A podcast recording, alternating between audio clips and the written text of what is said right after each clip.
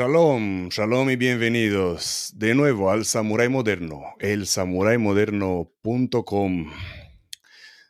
Doy la bienvenida a todos los que nos están viendo en directo, estamos en directo en YouTube, en Facebook, en la página del Samurai Moderno, en el grupo del Samurai Moderno, en mi perfil personal, estamos en LinkedIn en directo, estamos en Twitter en directo. Em, y a los que nos están escuchando el podcast en anchor.fm y en demás eh, plataformas de los podcasts, que son casi nueve plataformas donde estamos. Mm, vale. Em, hoy, como siempre, tenemos un invitado con mucha experiencia que como sabéis, los que os habéis apuntado para estar en línea viendo la entrevista, sabéis que se trata de Manuel Jiménez Santana. Os voy a hablar un poquito de Manuel, que aquí tengo una, una introducción. Manuel Jiménez Santana es ex militar de la Unidad Especial de Buceadores de Combate en la Fuerza de Guerra Naval Especial.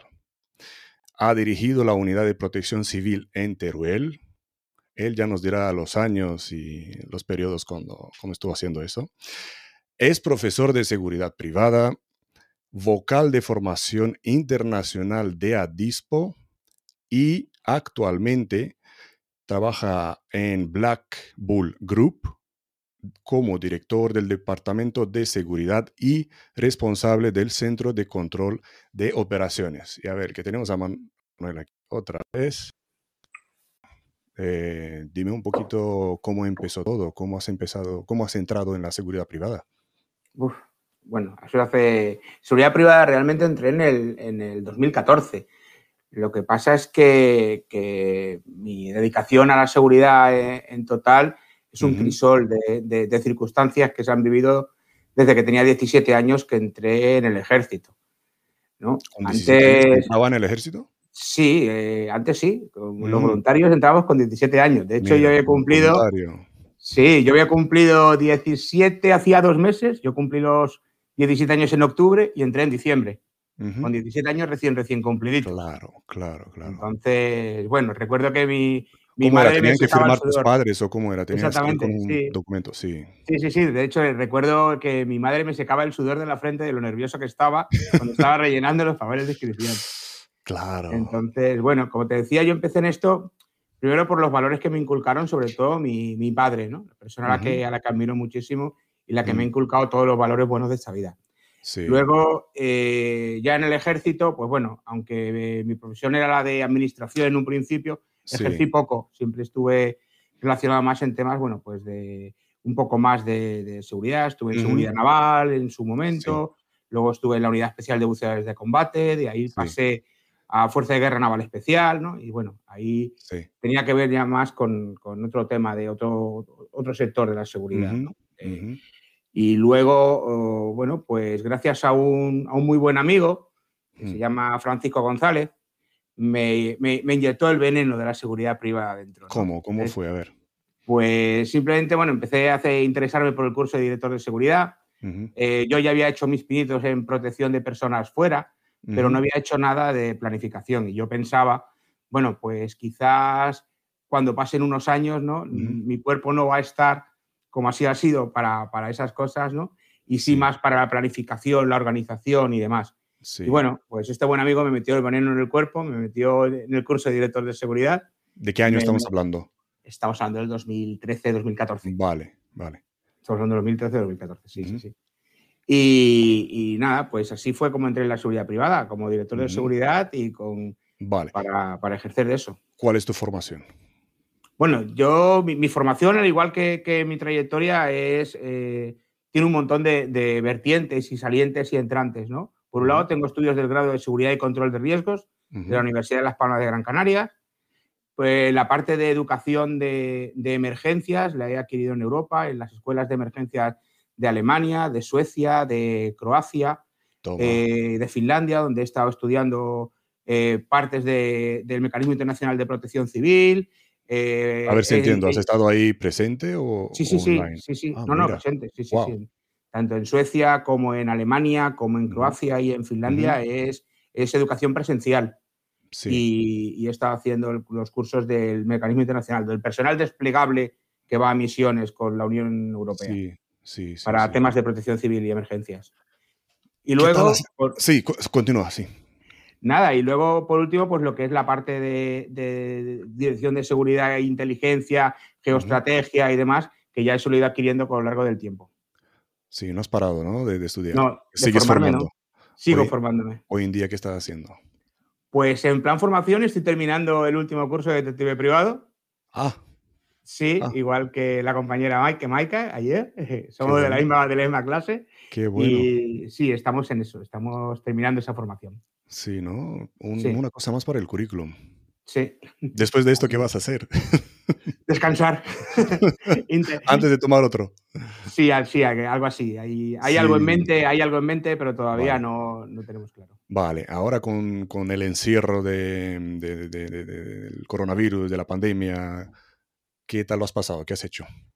Bueno, yo me. La, bueno, la verdad es que el confinamiento la mitad me lo he pasado dormido y te cuento el por qué. Mm. Yo ingresé el 23 de marzo del año pasado y estuve 22 días en coma inducido.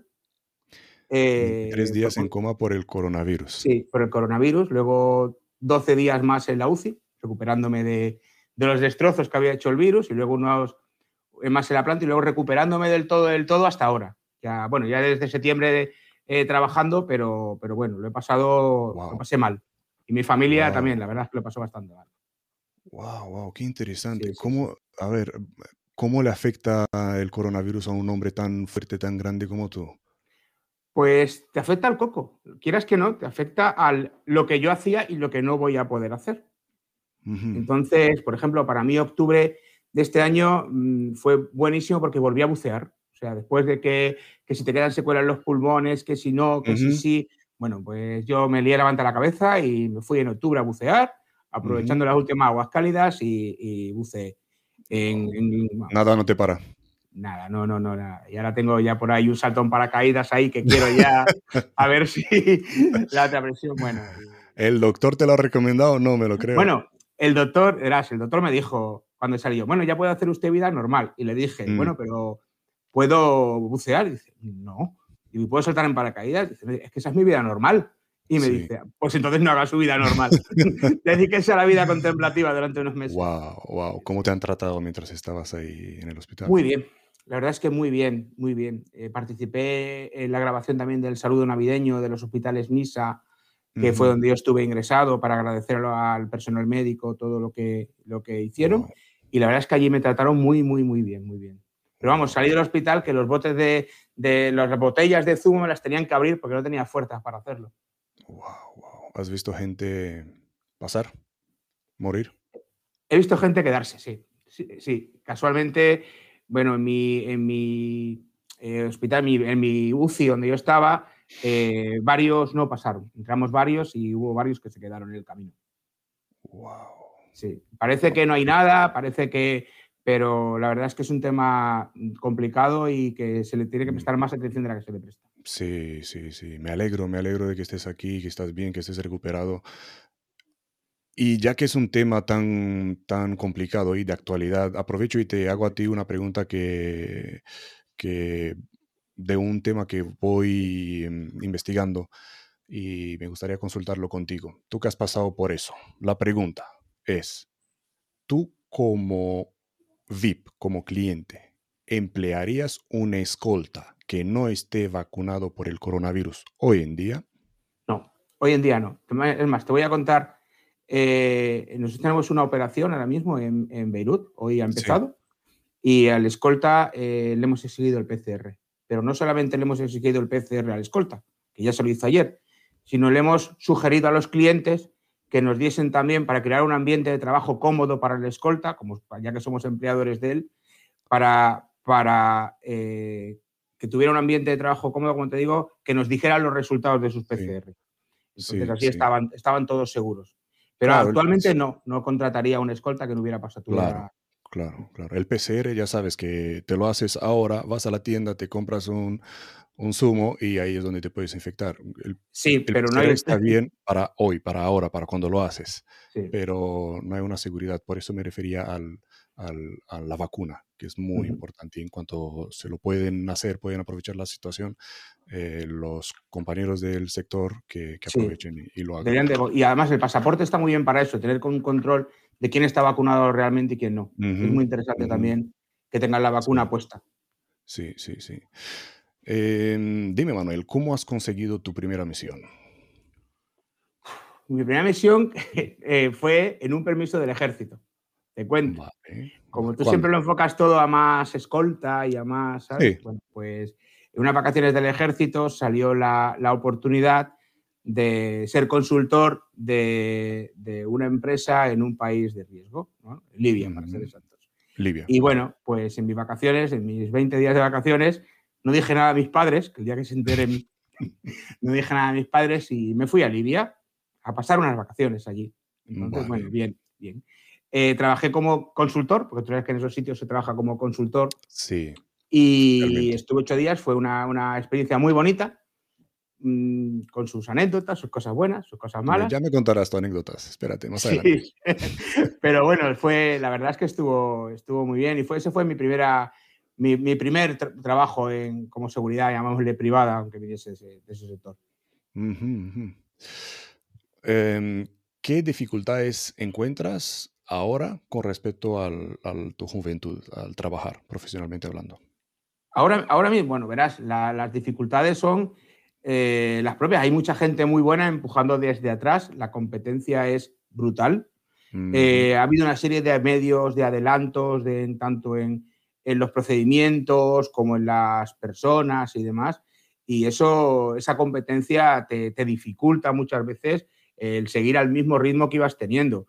Si ves la experiencia es un buen factor, eh, verás, mm, muchas veces te dificulta eso que hay. luego, la reticencia y, la cultura que hay en España sobre la, la, seguridad. ¿no? Muchas empresas piensan que la seguridad es cara, que no produce, pero yo siempre les digo que no por eso deja de ser necesaria, ¿no? Es muy necesaria esa, esa seguridad. Entonces, de cara al cliente se hace muy, muy difícil muchas veces desempeñar esa labor. Sí, sí. Eh, pasando a tu mm, vida privada, ¿cómo compaginas, Manuel? Con mucho cuidado, con mucho trabajo. La verdad es que, la, verdad es que eh, compaginar la vida privada con el sector de la seguridad, supongo que los compañeros están, están de acuerdo, es difícil. Tiene, las personas que, se, que te rodean tienen que estar eh, acostumbradas o por lo menos saber de tu sector o qué haces, porque es 27, 24-7, perdona. Entonces, cualquier momento suena el teléfono, en cualquier momento vacaciones, no vacaciones, diriges un proyecto, diriges operaciones de seguridad y bueno. Yo recuerdo un mes de octubre del año del 19 con 11 operaciones en 6 usos horarios y era volverte un poco loco, ¿no? Te decían buenas noches en un sitio del mundo y buenos días en el otro. Entonces, y tenías que seguir trabajando el trabajo de oficina. Entonces, bueno, sí, era un poco... Sí, sí, sí, Es difícil de compaginar, ¿eh? Es difícil, claro, claro. Y, más cuando, cuando, tienes, cuando tienes mucho trabajo. Y hablando del trabajo, mm, ¿qué consejo darías tú eh, para resaltar hoy en día para conseguir un trabajo? Yo creo que la, honestidad es uno de ellos. Eso, eso tiene, que, tiene que quedar claro, ¿no? Tienes que ser honesto con lo que, con lo que haces, con lo que has hecho y con tu experiencia, ¿no? Muchas veces lees currículum y, tu siguiente pregunta es, vale, pero este señor es Batman, ¿no? Entonces, hay mucho... Eh, la honestidad es uno, luego la profesionalidad es otro, ¿no? Eh, eh, tener una persona profesional que le llame a sus cosas, a las cosas por su nombre, que sea transparente, yo creo que son valores a resaltar a la hora de, trabajar, de contratar a alguien en este sector. Sí, sí, sí, sí. Y todo eso lo has aprendido tú mismo, ¿no? Eh, sí.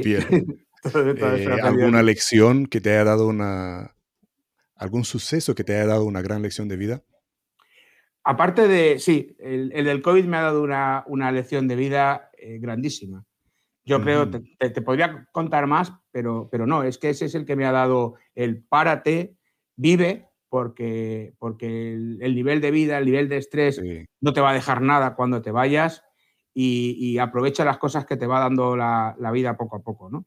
Entonces yo creo que a mí eso me ha cambiado mucho, mucho, mucho la manera de pensar. Antes cualquier cosa me ponía en tensión y ahora veo las cosas desde la distancia, desde otro punto de vista, con el mismo cuidado, la misma profesionalidad, pero con el, bueno, vamos a darle una vuelta a esto ahora mismo. Sí. A mí me ha cambiado mucho esa experiencia. Claro, y cosas que te cambian son, son los errores. ¿Algún error del que hayas aprendido? Sí. los errores que ha tenido este sector han sido confiar en la gente que no debía. Ese es un error que, muchos hemos tenido. Más de uno me ha dicho lo mismo. Sí. y, el otro, eh, no, no delegar lo suficiente. Muchas veces creemos que... Te sobrecargas, ¿no? Sí, muchas veces creemos, y yo, por ejemplo, yo tengo un equipo, eh, mi centro de control de operaciones fantástico, y reconozco que tengo que, delegar algunas cosas más en ellos, pero bueno, si también eso va en contraproducción de la frase de si tú quieres que todo salga bien, hazlo tú, ¿no? Bueno, pues, o si quieres que salga a tu gusto, hazlo tú, esa es la frase mejor. Si quieres que salga a tu gusto, hazlo tú, porque bien lo hacen todos. Sí, sí, sí, pues mira, no delegar, sobrecargarse y confiar en, en quien no En, quien no tenías que confiar, ¿no? Em, vamos, que quiero sacarte alguna anécdota, o, pero dime primero, ¿dónde estabas o qué hacías cuando has dicho, ¿qué hago yo aquí? te voy a contar dos, te voy a contar dos porque estaba decidiendo cuál, pero si tenemos espacio te cuento las dos. Una fue en este primer trabajo, sí, en este primer trabajo que te dije fuera, me presento yo allí en, eh, Libia, ¿no? Con, mi camisa cuadro, mi pantalón táctico, mis gafas de sol, ya sabes la imagen que te quiero dar. Y salimos del coche y el que viene conmigo, que era súper experto en todo, eh, se le cae el cargador de la pistola por estar tocándola, justo cuando salimos del vehículo y cuando se agacha a recogerlo se le caen los, los cargadores del balístico. Entonces, miré para el lado y dije yo, what the fuck, ¿qué hago yo aquí? esa, esa, fue una, ¿no? Además, ya te digo, de, tenía muy poca edad y, y, se me tuve que poner una cara que se me, se me salían los ojos de las gafas. Y la otra fue ya relativamente hace pocos años. Y fue un viaje que hice a Croacia, Split. Y al despegar, el avión empezó a echar humo y fuego por un motor, como este que ha habido en Estados Unidos hace poco que hablábamos, y, bueno, me quedé así mirando, mirando hacia el lado y dije yo, no, no he venido aquí para irme así.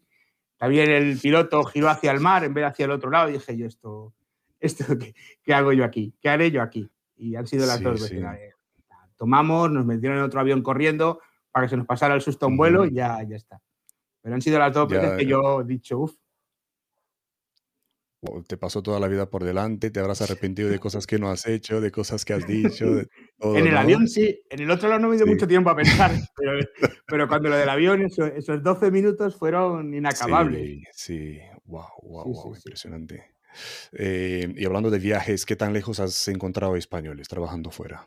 Uf, muy lejos, ¿eh? La verdad es que, es que somos una, una vamos, somos unos, una nacionalidad para estar en todos sitios. Yo me he encontrado, tengo un amigo todavía en, en, que ha estado en Hong Kong, Raúl, un tío súper profesional que ha estado allí. Eh, eh, Haití, Haití estando de misión, me he encontrado españoles trabajando en seguridad en Haití. Eh, en la zona de, la zona del Abadí, me he encontrado personas trabajando en seguridad allí, con familias de allí. ¿Dónde ¿Te protección? O sí, sí, me refiero a protección. Sí, sí, me refiero. Sierra Leona. En una mina en Sierra Leona también. ¿En una mina? En una mina en Sierra Leona, en una mina cerca de Bo. Sí, sí, sí. Así que mm, españoles por todo el mundo, como dice el programa. Por algo, por algo es. Sí, me encanta este programa también. Por algo es, es porque, porque son buenos. Sí, sí. Eh, ¿Alguna anécdota más? Venga, aprovecha. me, pones, me, pones, en compromisos, ¿eh?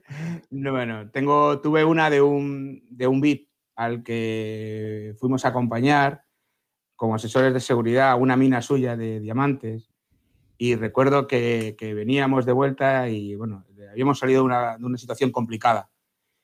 Y yo le decía, decía yo me conformaría con, con cobrar lo que cuesta su avión y me dice en un perfecto español, porque era suizo, pero en un oh. perfecto español, oh. Eh, los españoles sois pobres hasta de mente.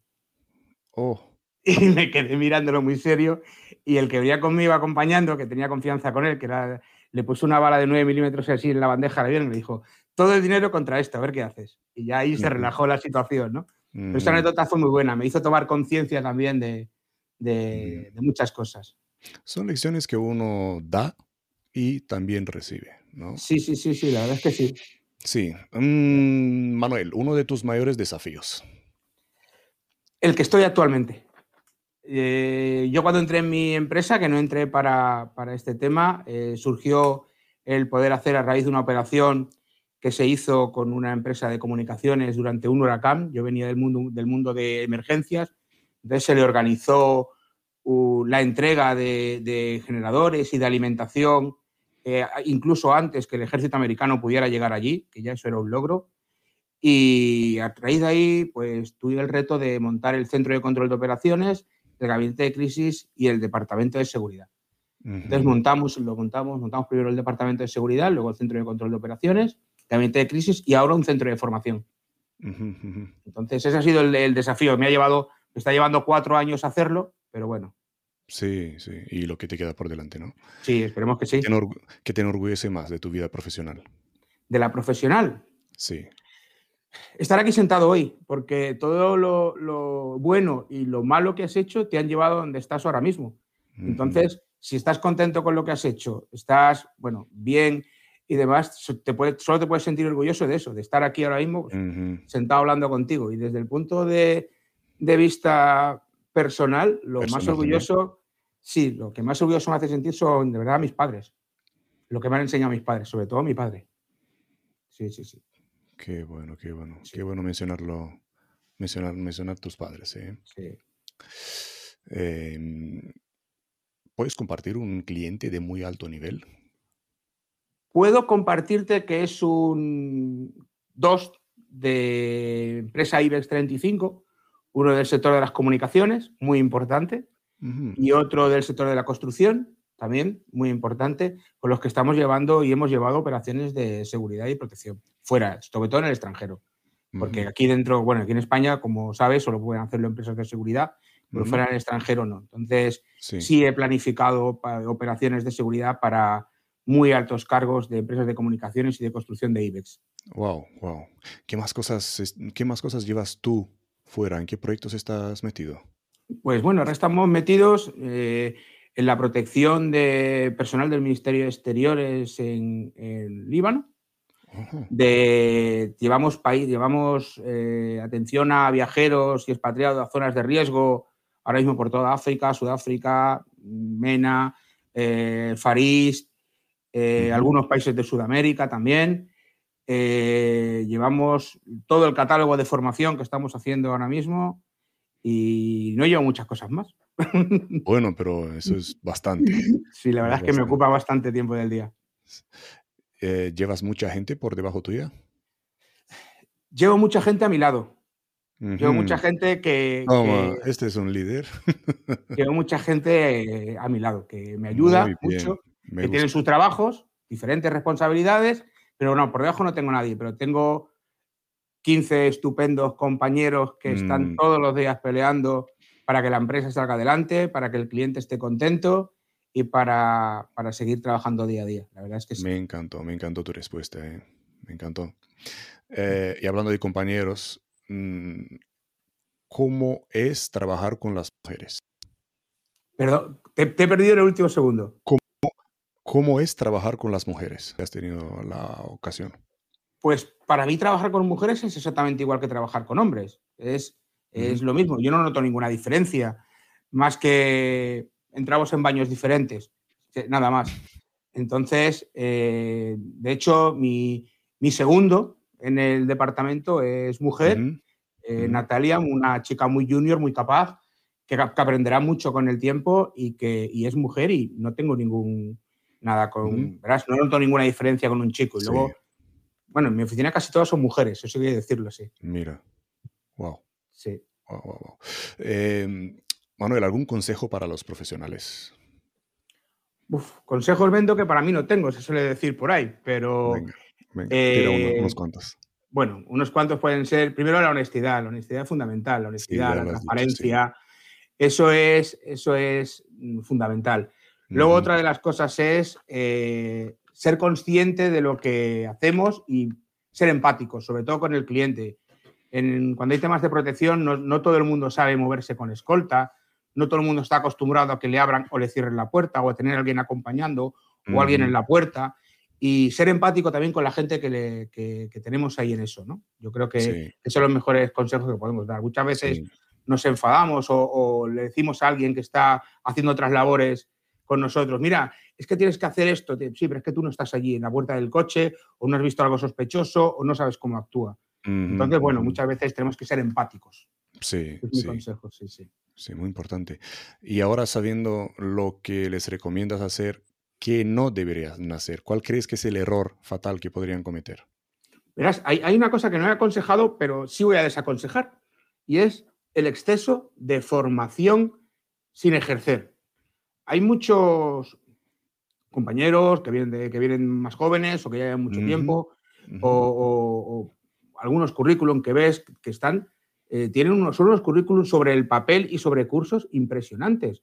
Dos carreras, dos máster, curso de escolta no sé dónde, curso de, hostel environment, curso de, TCC, pero nunca han ejercido. entonces hay mucha titulitis y, yo creo que eso es un error muy grave, ¿no? no tener un catálogo de cursos o una cantidad de títulos que parece una la duquesa de Alba, de tantos títulos que tiene, pero que luego realmente no ha ejercido. Entonces, bueno, eso es un poco, creo que un error. Vale, vale, vale. Que hagan más búsqueda activa del trabajo. Exactamente, sí, sí, sí, sí. Mm. Yo creo que eso es, muy bueno. Sí, y ahora entramos en lo que es la seguridad privada. Eh, mm, ¿Cómo ves venir la seguridad privada en los últimos años, en las últimas décadas en España? Pues la verdad es que me preocupa, sinceramente. La verdad es que mm. lo veo con preocupación. Mm. En primer lugar, porque eh, empezando por, vamos a empezar por lo escrito, la ley, eh, la visión, no hay ningún ministerio todavía de interior que haya sacado todavía el reglamento de seguridad privada.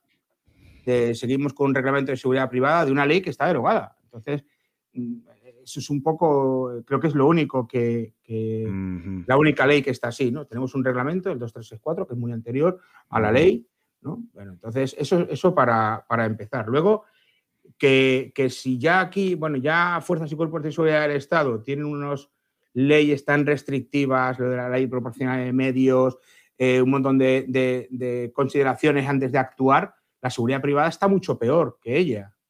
Entonces, eh, verás, mm, eso es lo que, lo que hay. Luego, además, como dicen las, dije antes, las empresas piensan de la seguridad que es cara y que no produce. ¿vale? Pero que, bueno, no deja de ser necesaria. La seguridad es muy necesaria. Pero yo creo que, la seguridad privada en unos años va, a subir un poco, no todo lo rápido que quisiéramos, pero sí va a subir. Y hablando del futuro, ¿qué esperanzas tienes de futuro? ¿Dónde ves la seguridad privada en España? Yo la, veo como, realmente auxiliar de la Fuerza de Cuerpo de Seguridad del Estado y cuando se desarrolle el, reglamento tiene que ir por ahí. Eh, la seguridad privada no solamente abarca vigilantes, sobre todo, eh, sobre todo el punto de vista que tú tocas, el tema de, los escoltas, que es muy importante. En España lo de los escoltas, desde que, que acabó, desde el alto del fuego firmado por la banda terrorista que teníamos aquí, pues el trabajo del escolta ha pasado no a un segundo plano, pero sí a ejercer muchos menos efectivos de los que hay. Que en un futuro haya menos trabas para poder tener una escolta si te sientes inseguro. Yo creo que el futuro debería ser ese, de, potenciar la seguridad privada. ¿Y qué crees que está fallando en el sistema de formación de la seguridad privada? Yo, bueno, como, como has dicho, yo di clases de, seguridad privada, ¿no? Sí. Eh, entonces, yo muchas veces veo los temarios de seguridad privada eh, que tienen muchas cosas que no deberían de estar y que faltan muchas cosas que, deberían, que debería de haber. En el tema de, la protección de los escoltas, por ejemplo, eh, clama al cielo que haya que irse a Polonia, a Macedonia, a Israel o a otros países a hacer fuego dinámico porque con los ejercicios de, fuego que hay son insuficientes. Entonces, se deberían de habilitar otros ejercicios estilo IPSC o demás para que se pueda se pueda dar, ¿no? Ningún escolta sale preparado a la calle, como tú bien sabes, habiendo disparado 10 veces con una 9 milímetros. No, no, es, no es de recibo esa preparación. sí, sí. Y voy a coger aquí una pregunta de un usuario de Facebook que pregunta, ¿qué piensas de los cursos de Private Military Contractors? ¿no? Que ve que muchos jóvenes están haciendo el curso, pero que no está, digamos, como reconocido en los teatros de operaciones. Ese es un, problema de, la formación también, que muchas veces hacemos cursos para una situación determinada, en un momento determinado, en un área determinada, como fueron en los cajones de arena, Afganistán, Irak y toda esta zona. Entonces, ese, boom que hubo de los PMC para poder hacerlo, pero luego realmente no hay trabajo para absorber tanta, tantísima gente que lo hace. Luego hacer esos cursos en sitios reconocidos, sitios reconocidos que incluso que tengan bolsa de trabajo. Muchas veces tampoco cualquiera da un curso de PMC, perdón por la expresión, cualquiera da un curso de PMC, pero no cualquiera te prepara para ser PMC. Luego hay gente, el, el PNC tiene que ir acompañado de otro bagaje, ¿no? de, más experiencia, de otras vivencias.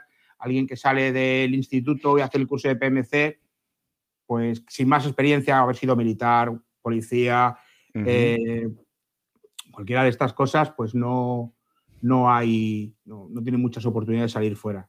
Sí, y además estoy viendo como muchos entrenan, eh, hacen semejantes cursos con armas largas, mm, saltando de, de vehículos hasta con helicópteros, todo tipo de armamento pesado, para luego buscar trabajo como escolta, donde muchas veces no vas a tener ese apoyo, no vas a tener, tener, ni siquiera un compañero y a lo mejor no vas a tener ningún arma y si vas a tener uno va a ser un arma corta.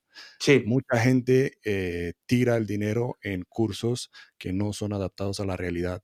Eh, Estoy totalmente de acuerdo contigo. O a lo que estás buscando, trabajar. Sí, sí, sí, sí, Estoy de acuerdo contigo. Es que muchas veces hay que diferenciar las operaciones de escolta con las de PMC que en, ocasiones tienen cosas transversales, pero hay otras ocasiones que son totalmente diferentes. Nada tiene que ver proteger un BIC que proteger un convoy de comida. Sí, sí, sí, sí. Eh, Manuel, ¿estás siempre preparado? ¿Qué llevas contigo? ¿Qué llevas que no sales de casa sin ello? Bueno, mm, desde que pasó lo, mira, te lo voy a enseñar. Desde que salió del COVID, bueno, esta es mi mochila para los despliegues, ¿no? Llevo un escudo, llevo un Espera, te voy a poner en pantalla completa para que lo veamos bien. No yo, sino...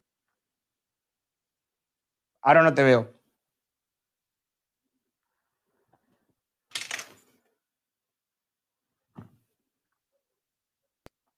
A ver, muéstralo otra vez para que lo vea.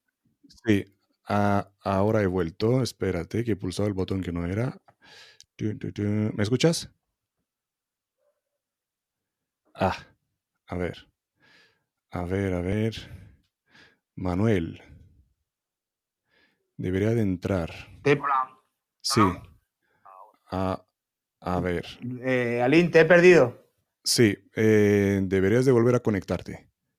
Si me has perdido. Ahí, ahí salió Manuel y tardará unos segundos en entrar porque le estaba preguntando de, quería poner en pantalla completa para que todos veamos Ah, aquí está Manuel. voy a poner en pantalla completa eh, y ahora, Mira, podemos ver qué es lo que llevas es mi, encima. Mi mochila de despliegue, ¿no? Siempre llevo últimamente este, que como puedes poner, ves, pone Box 9. Sí. Y es la habitación donde estuve en la UCI en el hospital. Entonces, siempre me acuerdo de ella, ¿no? Entonces, siempre lo pongo. Luego llevo, por lo habitual, una multiusos. Espérate, vamos a sacarlo por aquí. Una, una multiusos, una linterna, coordino para varias cosas. sí. Unas baterías para, batería para el teléfono móvil, bridas también llevo y demás, vamos, lo, una gorra y la bolsa de agua de la Camelback, siempre, y es lo que suelo llevar siempre en la, mochila, vaya donde vaya, eso sí, pues vaya en el AVE o vaya a cualquier sitio. Cuando vas desplegado sabes que llevas más cosas. Sí, ¿y qué llevas cuando vas desplegado? Bueno, pues aparte de todo eso, suelo llevar eh, las mudas de ropa, suelo llevar calzado de repuesto, suelo llevar un par de fundas de pistola aparte de la que lleve puesta, algunos complementos del chaleco balístico, un GPS, eh, libreta para poder escribir también cuando llueve, que es una de buceo y poco más, estoy mirando por ahí poco más. depende de dónde vayas. Claro, depende. Si el, depende del clima, depende de la actividad, de lo que vas a desempeñar ahí. Eh, vamos a coger una pregunta de Sergio de LinkedIn que te pregunta, eh, Manuel, ¿qué te parece que la formación militar en cuanto a seguridad y escolta no se valide y considere, se considere respeto al Ministerio del Interior en cuanto a titulaciones? Bueno, Sergio, Sergio que es amigo mío hace muchos años. Mira.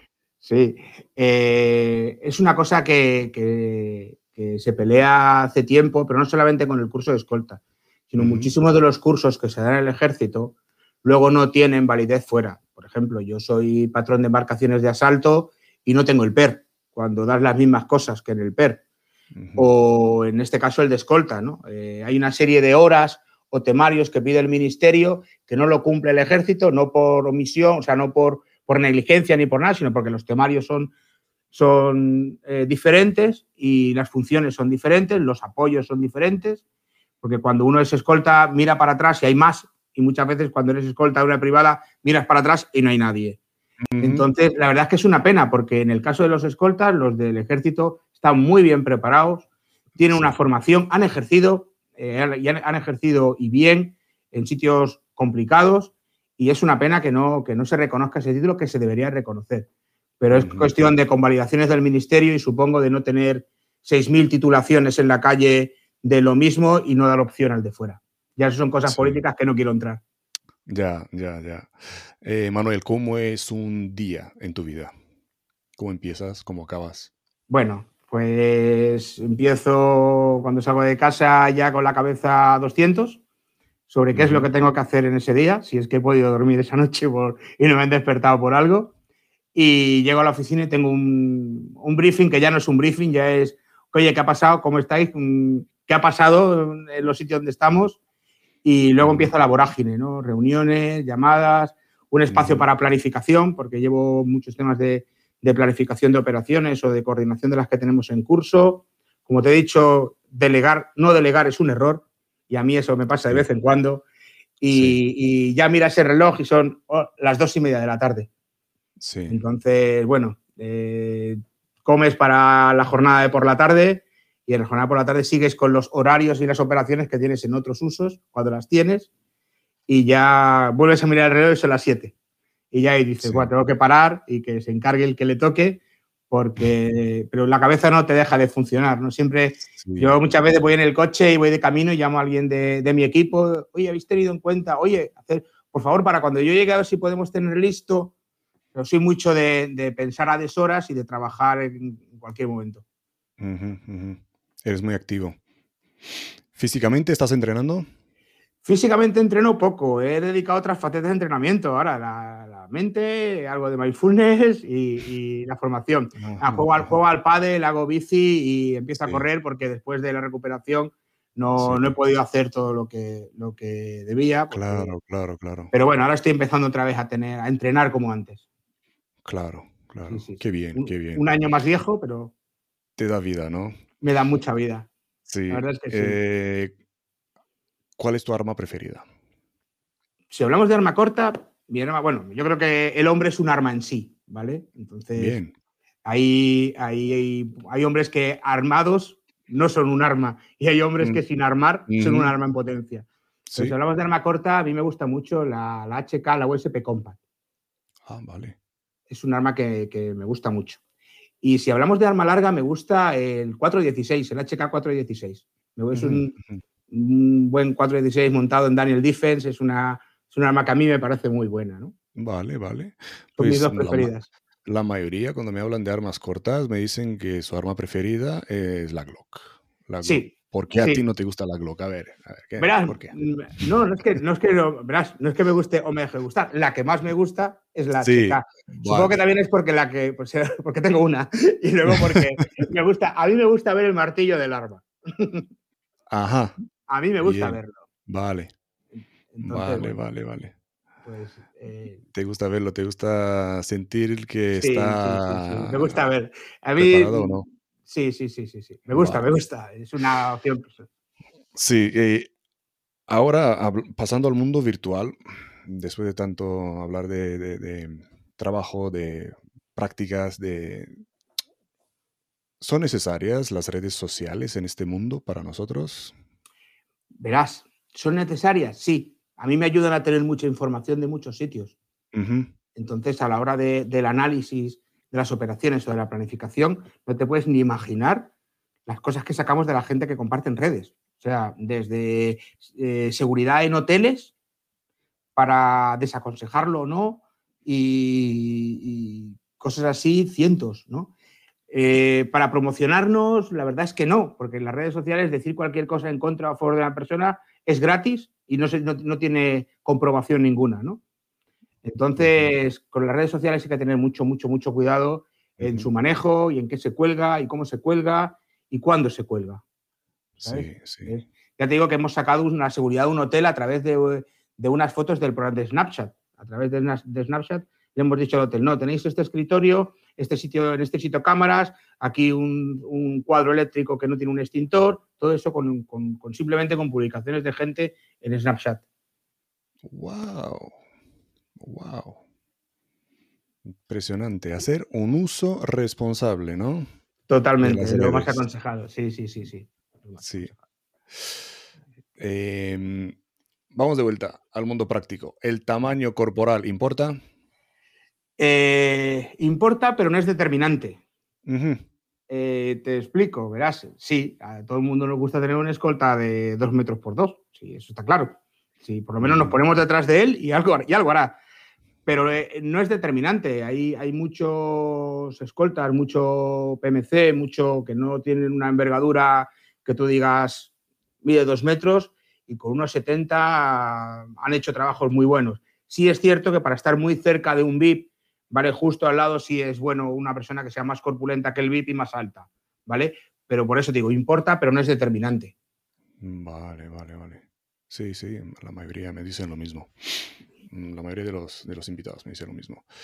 Em, y, te digo, lo hemos visto, lo hemos visto todos en el, en el mundo de los escoltas. Mm, eh, si vas a Israel, por ejemplo, mm, vas a ver que no son todos grandes, todo lo contrario, todo lo contrario, son pequeñas armas para matar. Sí, sí, exactamente, son el arma. Sí, sí, sí, ellos son el arma, sí. Em, Manuel, algunos libros, algunas aplicaciones, mm, cositas que tú usas a diario o que te han influenciado y quieres recomendar a todos los demás. Sí, bueno, libros, te voy a recomendar todos los del Capitán a la Triste. Pero no, este, relacionado con el sector, estoy leyendo una ahora que se llama On My Watch, que es de, de 20 eh, Century Medical Custom, que es cuidados médicos en el siglo XXI aplicados a la medicina del combate. Y es muy, es muy bueno y la verdad es que, está, está, en inglés, lo hago para, también para perfeccionar un poco el inglés, coger terminología y demás. Luego, como aplicación, una que yo he descubierto hace muy poco, que, que va muy bien, que se llama Three Words, tres palabras. Y es la geolocalización de cualquier punto del mundo con tres palabras. Entonces, eso te evita. Sí, habéis escuchado. Sí, eso te evita tener que pasar latitudes, longitudes o conversiones del sistema sexagesimal al de grado minuto segundo, lo que sea te, evita eso simplemente con tres palabras, ¿no? Entonces, a la hora de, dar un mensaje claro en un ambiente operativo, siempre es mejor escuchar, yo qué sé, me lo invento, eh, plata o naranja limón que 33 grados, 22 norte y, Entonces, bueno, Pero pues claro, esto, esto funciona solamente si introduces esas tres palabras en la aplicación. Exactamente. Sí, pero ya, ya teniendo en cuenta esa aplicación como, como, como base, puedes poner las tuyas, ¿no? Entonces, poner los puntos principales de tu, de tu planimetría con, con tres palabras. ¿no? hay programas que ya te, te, hacen a un metro en cartografía GIS, por ejemplo, Te, lo, te, lo, dividen en cuadros de un metro y con un metro de, precisión tienes todo, con tres palabras, tres números o lo que sea. Es, es una aplicación muy buena. Es impresionante la idea, ¿no? Pero claro, eso te funcionaría si tienes conexión a Internet, porque si estás tirado ahí en la jungla amazoniana con un mapa, te, van a servir solo las coordenadas. sí. bueno, siempre hay que saber lo clásico, ¿no? Eh, el que navega tiene que aprender a usar un sextante y nosotros un mapa y una brújula. Pero buenísimo, buenísimo los consejos. Vamos a ver si ponemos, si me pasas luego algunos enlaces sí, claro. al libro y a todo esto y lo ponemos en la descripción del, del, vídeo. Vamos a coger una pregunta que nos lanzan aquí en Facebook. Eh, si has eh, refusado, si has rechazado algún trabajo por no sentir que las condiciones eran perfectas por cliente? No me, he visto en la situación, o sea, no, me he tenido que ver en la situación de, tener que rechazar, eh, por lo que entiendo de la pregunta, eh, algún trabajo por eso. Ni me han rechazado a mí ningún trabajo por eso, por lo que me pasó, ni yo he rechazado nada, ¿no? Pero, verás, ahora se me está ocurriendo una evacuación que tuvimos que no se, que no se realizó, pero sí estaba planificada de una persona con COVID para sacarla de un país. Entonces, era, era complicado porque a ver cómo le pones el mono de, el, mono de EPI al piloto, ¿no? Para, pero, pero sí, Era, es una cosa complicada. ¿no? no se llegó a hacer, pero sí teníamos planificado cómo, cómo poder hacer una evacuación de esa persona. Vale, vale, vale. ¿Pero se fue rechazada por ustedes o por el cliente? No, fue rechazada por el cliente porque, vamos, se le iba de precio. Sí, simplemente, simplemente por eso. Vale, que había solución. Se le dio sí, la sí, solución. sí, sí, la, solución, exactamente. Muchas veces es eso, la solución está, los medios estaban, nos estábamos listos para hacerlo, eh, con los, todos los requisitos legales, médicos y demás. Y bueno, no se hizo porque, porque era muy caro. sí, sí, sí. Pero bueno, sí, sí se hizo y se planificó. Pero no, no, no hemos rechazado nada de eso. Vale, vale. Em, ¿Dónde te puede encontrar la gente, Manuel? a partir de las 10 de la noche en casa que toque de queda. Pero bueno, online. online en LinkedIn con mi nombre y mis dos apellidos. En Facebook también con mi nombre y mis dos apellidos. Eh, Twitter no tengo, solo tengo una cuenta de Twitter corporativa para, para mirar cosas y demás, para bichear. Y ya está, pero, pero mejor en persona y con una Coca-Cola. o un café, ¿no? O un café. Qué bueno, qué bueno. Me alegro muchísimo de, tenerte aquí con nosotros, Manuel, y de que hayas compartido todas esas anécdotas con nosotros y todos esos consejos. Eh, seguro a más de uno le van, le van a servir en, la vida profesional. Gracias por compartirlo con nosotros. Muchas gracias a ti. Como les digo a todos mis invitados, a ver si nos dejan viajar y te veo en persona. A ver, sí, porque tenemos desde hace un par de años una visita pendiente. Ah, sí, sí, sí, sí, sí. A ver si superamos todo esto todos juntos para que para podemos poder vernos y hablar cara a cara. Otra vez con el micrófono, ¿eh?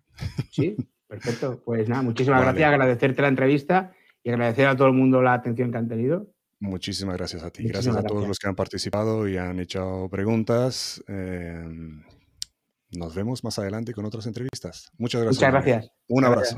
Un abrazo. Shalom. Hasta luego. Shalom.